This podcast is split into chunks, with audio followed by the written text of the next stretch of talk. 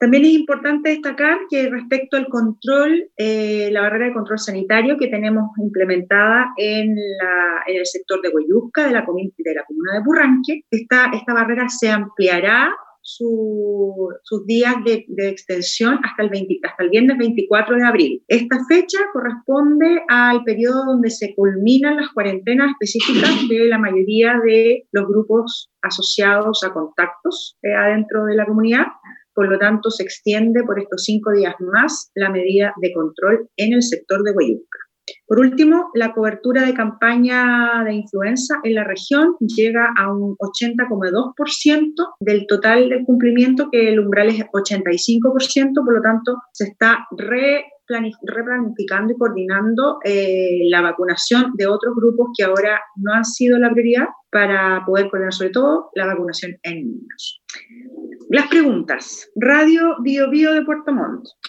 Hola, Seremi, buen día. Rodrigo por acá. Em, la consulta va relacionada con, em, si nos puede contar un poco cuál finalmente es la capacidad que tiene la región en materia de diagnósticos. El intendente decía que es la región de los lagos la que está mejor equipada en el país. Em, y también lo conversábamos la semana pasada, si no me equivoco, que estamos esperando para ampliarla. Hay laboratorios universitarios, laboratorios en empresas salmoneras, en empresas privadas. Eh, ¿Por qué se demora tanto en incorporarlos a la red de diagnósticos? Adelantaba la, la semana pasada que quizás era un poco por la burocracia.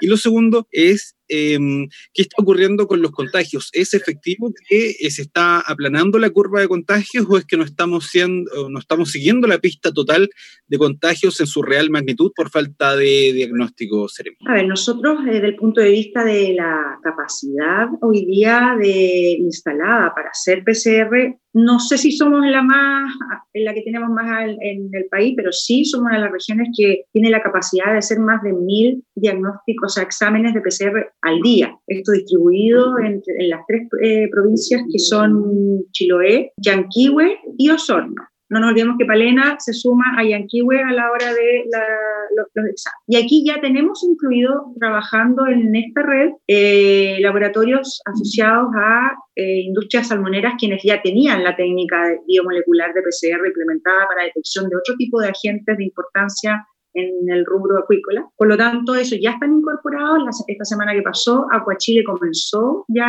la certificación, autorización por el ISP. Se firmó con el Servicio de Salud del Chiloé el convenio de, de colaboración. Por lo tanto, por tema de capacidad instalada no hay limitaciones. De hecho, nosotros hacemos una revisión diaria de cuántos PCR se piden y se la, la, cantidad de lo demandado está bajo el 50% de la capacidad instalada. Por lo tanto, todavía tenemos posibilidades de aumentar la indicación, lo cual es una instrucción que ya están repartiendo todos los directores de servicios de salud para hacer más flexible la indicación de, a los casos sospechosos para un test. Ah, no nos olvidemos que en un comienzo, por un tema de de capacidad, eh, la sintomatología y las exigencias de, definición de un caso sospechoso hacían que se, que se tenga que cumplir varias, varias características para que el paciente se le indique el examen. Hoy día eso ya no es así, de hecho también vamos a empezar a hacer cobertura en grupos de riesgo, por ejemplo, en zonas o en comunas donde tenemos más casos positivos, vamos a hacer pesquisa. De hecho, el caso que tenemos en Ancud es el resultado de una pesquisa activa. Estamos hablando de un paciente que es padre de un caso positivo, que se encontraba en el grupo de riesgo, está asintomático,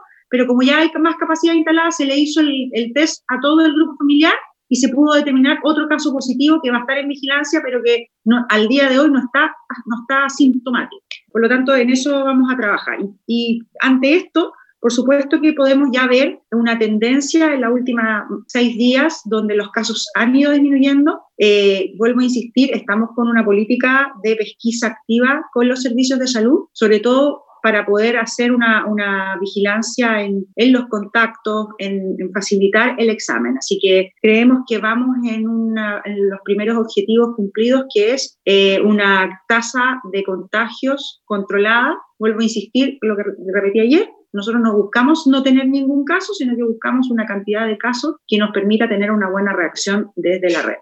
Gracias, Gracias. Radio Reloncaví. Seremi, buenos días. Dos consultas. La primera iba en relación al caso de Huayuca en Purranqui. Imagino que están satisfechos porque efectivamente hubo una explosividad de casos y eso ha bajado. Y la segunda, ¿hay personas que se queden sin examen de PCR al día en la región? Perdón, la última parte no te, no te entendí. Si hay personas que se queden efectivamente sin el examen o no le pueden hacer el examen de PCR al día en la región. Eh, a ver, con respecto a Huayusca, sí, ya la, medida se confirmó. Hemos, no hemos tenido nuevos casos desde, el fin de semana pasado. Por lo tanto, con todas las medidas que creemos se han aplicado, más la, tarea fuerte que se ha hecho en promoción en salud para educar a la comunidad, eh, nos estaría dando una muestra de algún resultado. Ahora, con respecto a pacientes que no se queden con examen producto de capacidad instalada, eso es, es casi imposible porque capacidad hay. Lo que sí estamos viendo es que los equipos de salud indiquen y permitan hacer el examen. A veces están exigiendo demasiadas variables para poder a un paciente acceder al examen. Y en ese aspecto, los servicios de salud están trabajando con atención primaria, con la red de salud para que la, la facilidad de acceder al examen sea mayor. Radio Chiloé. Muy buenas tardes, eh, Seremi, un gusto de saludarla. Dos consultas, eh, Seremi, con respecto a si ya tiene, muy bien, Seremi, si tiene mayores eh, antecedentes ya con respecto a lo que le consultábamos ayer con la situación de Kenchi. Y lo otro es eh, que nos ha llamado mucho la atención de personas que nos han llamado a nuestro medio, que corresponde qué tan riesgoso puede ser comprar las comidas preparadas, que ahora hay muchos locales que se han cerrado, pero sí hay locales que están vendiendo comidas preparadas para entregar a domicilio. ¿Qué tan riesgoso puede ser eso, Seremi? Si nos puede responder, por favor. Bueno, primero, primero que todo, con respecto a Kenchi, a Kemchi, eh, no tengo el informe de salud ocupacional. Al parecer, este, eh, la persona no estaba relacionada con un caso activo en alguna de las empresas, así que por ese lado, esa es la información que manejo ahora. Lo segundo, con respecto a la, al, adquirir comida en lugares eh, de venta o delivery, Primero, la, prioridad número uno que todos debemos exigir es que sea un establecimiento autorizado. Los establecimientos de alimentos tienen una resolución sanitaria muy exigente. Lo único que ha cambiado con esta resolución es la forma de la venta. Por lo tanto, si el, si el, restaurante o el lugar es, establecido y tiene su resolución sanitaria, tiene que cumplir con una serie de normativas relacionadas al reglamento del alimento y a buenas, a buenas prácticas de manufactura que tiene que ver con eh, la implementación de elementos de protección y, e inocuidad de los alimentos. Por lo tanto, no debería haber riesgo en poder adquirirlos a la hora de que sean establecimientos establecidos, por supuesto, velando siempre porque los productos tengan identificado la fecha de elaboración y la fecha de vencimiento. Eso es importante siempre destacar y es algo que nosotros vigilamos en, en las fiscalizaciones de alimentos. Perfecto, Selemi, muchas gracias. Radio Cooperativa.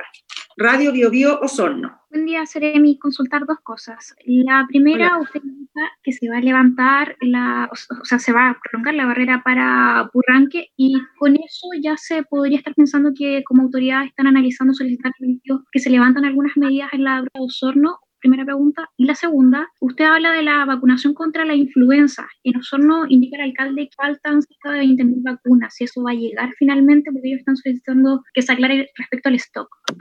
Bueno, con respecto a, las diferentes medidas de la región, eh, el, análisis sobre todo de las medidas restrictivas como cuarentenas o cordones sanitarios se hace específicamente con la información que se recopila en, por epidemiología en forma diaria. Por lo tanto, nosotros todavía no tenemos información hasta aproximadamente el lunes o martes de la, la, decisión de continuidad o no de medidas restrictivas desde el punto de vista de, por ejemplo, Osorno o Chiloé u otros, otras zonas de la región. Con respecto específico a Huayusca, esta es una evaluación que podemos hacer a nivel regional, por lo tanto, bajo, lo, vuelvo a insistir, los datos epidemiológicos del grupo de contagios que fue específicamente en este conglomerado de Huayusca, vamos a mantenerla para poder asegurarnos que los tiempos de cuarentena se cumplan completamente y con eso también poder disminuir el riesgo de contagio a otros sectores aledaños. Con respecto a la vacunación de la influenza, yo les mencionaba que llevamos un 80,2% de cobertura regional. Eh, esta es una campaña que, siempre, que se rige hasta el 31 de mayo desde el punto de vista de los tiempos para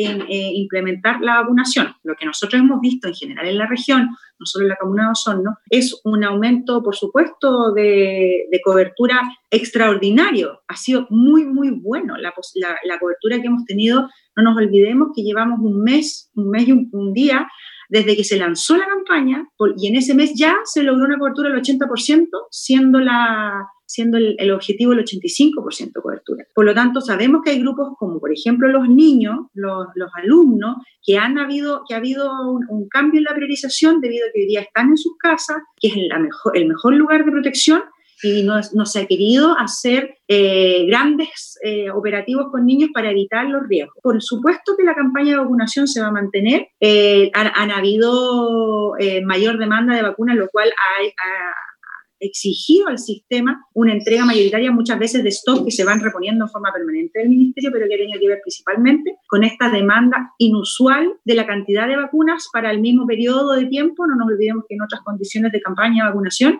teníamos que estar en mayo, fines de mayo, haciendo campañas eh, dirigidas puerta a puerta para tratar de lograr los porcentajes de cobertura. Y eso es algo, es un escenario que hoy día no, ha existido.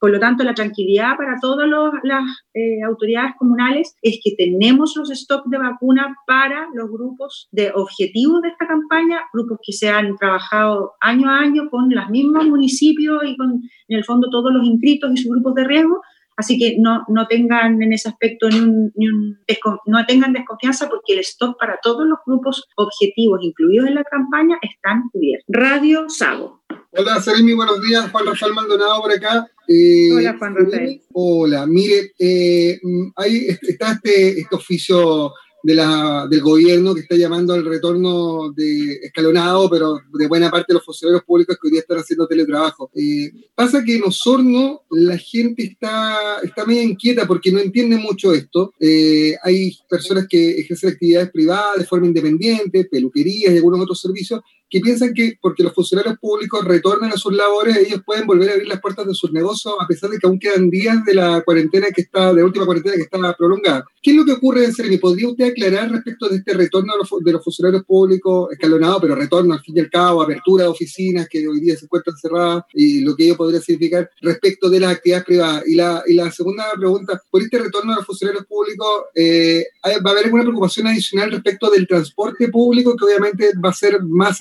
empleado a partir de mañana? A ver, esa es una, es una circular emitida por el Ministerio de Interior y Hacienda que dice claramente que hay ciertos protocolos que se deben seguir cumpliendo de, relacionados con la protección de la salud de los funcionarios. Desde el punto de vista de las medidas que rigen para las comunas, eh, no excluye los cumplimientos, en este caso, de cuarentenas u otras medidas que estén aplicadas en lugares, por ejemplo, como la comuna de Osorno. Por lo tanto, eh, aquellos se sigue indicando que los jefes de servicio deben aplicar todas las medidas de protección también para aquellos funcionarios que tienen dificultad, que tienen salud eh, o edad, que se debe favorecer el no retorno. Por lo tanto, bajo ese punto de vista, nosotros las medidas dictadas por el Ministerio de Salud se siguen fiscalizando y se siguen exigiendo, y esto implica también el transporte público, porque el transporte público tiene eh, eh, resoluciones donde dice claramente cuáles son las medidas que se deben utilizar, los elementos de protección personal y el distanciamiento, y distanciamiento al interior de, de, estos vehículos. Por lo tanto, eh, eso no, una, medida como esta no retrotrae ni es incompatible con las resoluciones de salud que se van a seguir vigilando y que se deben seguir pliando. Solo para aclarar, eh, entonces los funcionarios públicos en, en, Osorno, en la comuna de Osorno, también comienzan a volver a sus labores mañana de acuerdo a este instructivo presidencial y que fue enviado por el ministro del Interior o se mantienen respetando la cuarentena? Cada jefe de servicio tiene que velar por cumplir la circular emanada del Ministerio Interior y las medidas emanadas por salud. Esa parte está explícito en la circular, que son los directores de servicio quienes tienen que velar por el cumplimiento de la normativa actual y hacerla complementaria con la circular. Radio, eh, tengo radio cooperativa, ya lo dije, 33 eh, segundos. Gracias, Seremi. Buenas tardes. Cristian Mora por acá.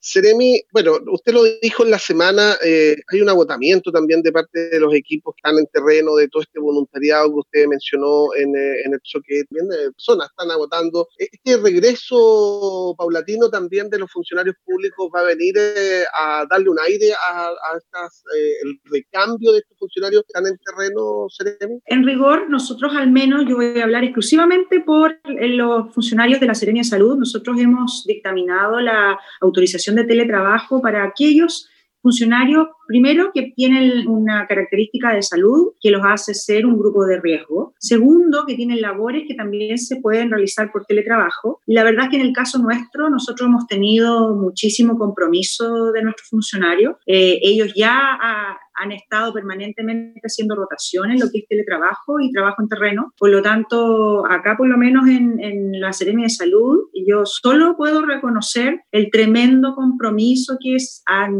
han hecho los funcionarios por mantener el sistema, la vigilancia permanente y por supuesto, no nos olvidemos que, que, nosotros como institución de salud hemos seguido funcionando con algunas dificultades, pero hemos seguido en todo lo que es resoluciones de otros ámbitos que no son solo fiscalización o el seguimiento y vigilancia por concepto de la pandemia. Bajo ese punto de vista, eh, en el caso nuestro y en el caso también de redes asistenciales, no nos olvidemos que mm, los hospitales han estado funcionando en toda la pandemia, eh, todo lo que es la red de atención de salud ha funcionado, así que bajo ese punto de vista nosotros vamos a seguir eh, velando por que los grupos de riesgo estén protegidos y, por supuesto, que los, funcionarios que, estén en terreno tengan su elemento de protección personal y todas las medidas de prevención de contagio que corresponden por protocolo. Chiloenios. ¿Qué tal, Seremi? ¿Cómo estás? Eh, ¿Me escucha bien? Hola, ¿cómo está? Jorge Reyes por acá. Bueno, eh, son varias preguntas. Eh, una de ellas, ¿qué tan peligroso es para los funcionarios públicos retomar, ¿no es cierto?, paulatinamente eh, su puesto de trabajo. Eh, lo otro, con respecto a la persona enviada a Puerto Montt, si puede aclarar por qué a Puerto Montt y no a Castro, tomando en cuenta que es del CUD.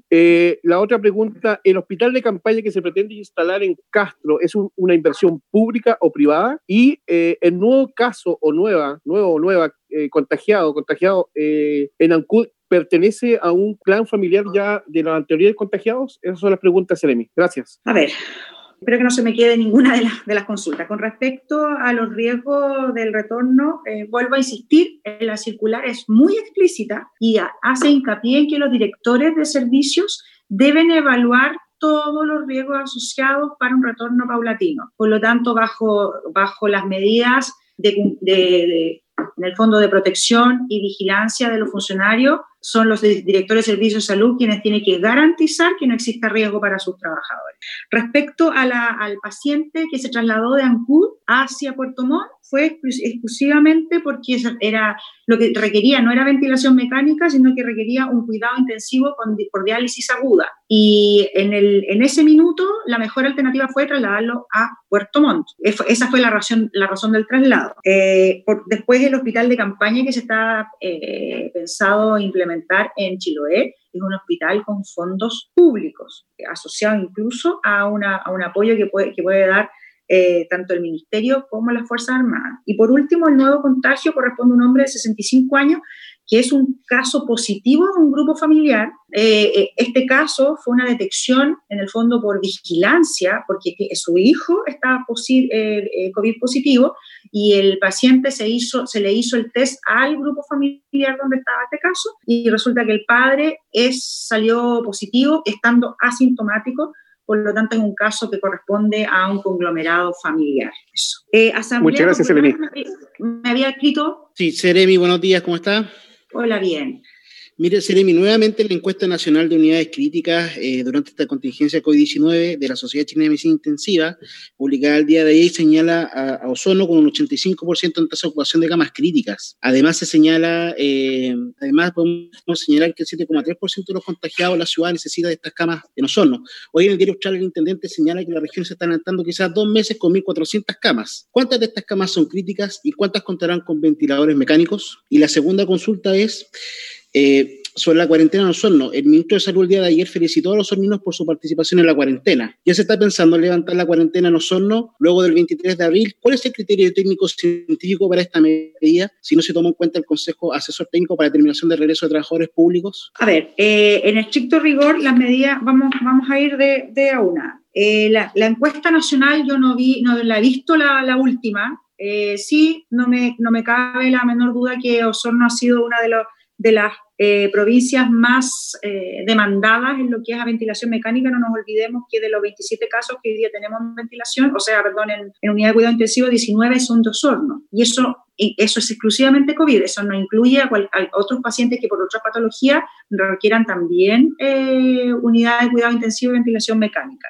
Ahora, de eso es importante señalar eh, que cuando nosotros hablamos de un porcentaje de camas, por ejemplo, nosotros hoy día tenemos 260 pacientes en Osorno, de los cuales menos del sí, 7%, aproximadamente el 6 y 7%, son los que están usando unidades intensivas, de cuidados intensivos. He ahí la estrategia que se ha hecho todo este tiempo de mantener una cantidad de casos que nos permita movernos en ese porcentaje de requerimiento de cuidados intensivos. Cuando el intendente habla de, de, la cantidad de camas nuevas, habla principalmente de las que se van a agregar a la red. Eh, el porcentaje no tengo en este minuto de cuántas son de UCI y cuántas son de camas básicas. Lo que sí sé es que las 100 camas que se están agregando, por ejemplo, al, a, en Yanquihue, al Servicio de Salud Roncaví, en el ex hospital eh, seminario, esas son camas que van a tener cuidados básicos e intermedios, de modo de poder dejar en el hospital regional hoy día actual toda la demanda que requiera de cuidados intensivos, transformando otros cubículos que son, por ejemplo, intermedios, otras áreas, a cuidado intensivo en el caso necesario que un PIC lo requiera. Esa es más o menos la gestión que se hace en las camas o cómo se prepara es decir, que la demanda eh, subiera. Pero volvemos a insistir, aquí la estrategia es mantener una tasa de, fondo de casos nuevos controlada, que se maneje y que pueda tener la capacidad de tener una respuesta desde la red. Ahora, con respecto a las medidas específicas de Osorno, eh, por supuesto que, eh, como yo les digo permanentemente, todos los días el Ministerio está evaluando las cifras nacionales de todas las comunas o los lugares que están con medidas restrictivas ya sea cordones sanitarios o cuarentena. Y parte de la evaluación tiene que ver con el impacto, de modo de ir evaluando en forma permanente si se mantiene, si se flexibiliza, si cambia. Eh, nosotros estamos enviando toda la información, el, a lo más probable entre lunes en la tarde-noche o martes en la mañana, vamos a tener la confirmación si la medida se flexibiliza, levanta o se mantiene. Y bajo ese punto de vista, siempre el Ministerio lo que hace es solicitar la estrategia a la hora de volver, en este caso, a, un régimen normal, porque no nos olvidemos que hay restricciones que son estándar a nivel nacional. La cuarentena se puede levantar, pero siguen habiendo otras restricciones que nosotros vamos a seguir fiscalizando, como por ejemplo el uso de una mascarilla o, la, evitar eh, hacer eventos masivos, conglomeraciones, en fin, eso eso, una, una medidas como esas que son estándar y que son las que tiene el país en general, se, se siguen manteniendo independiente que se levanten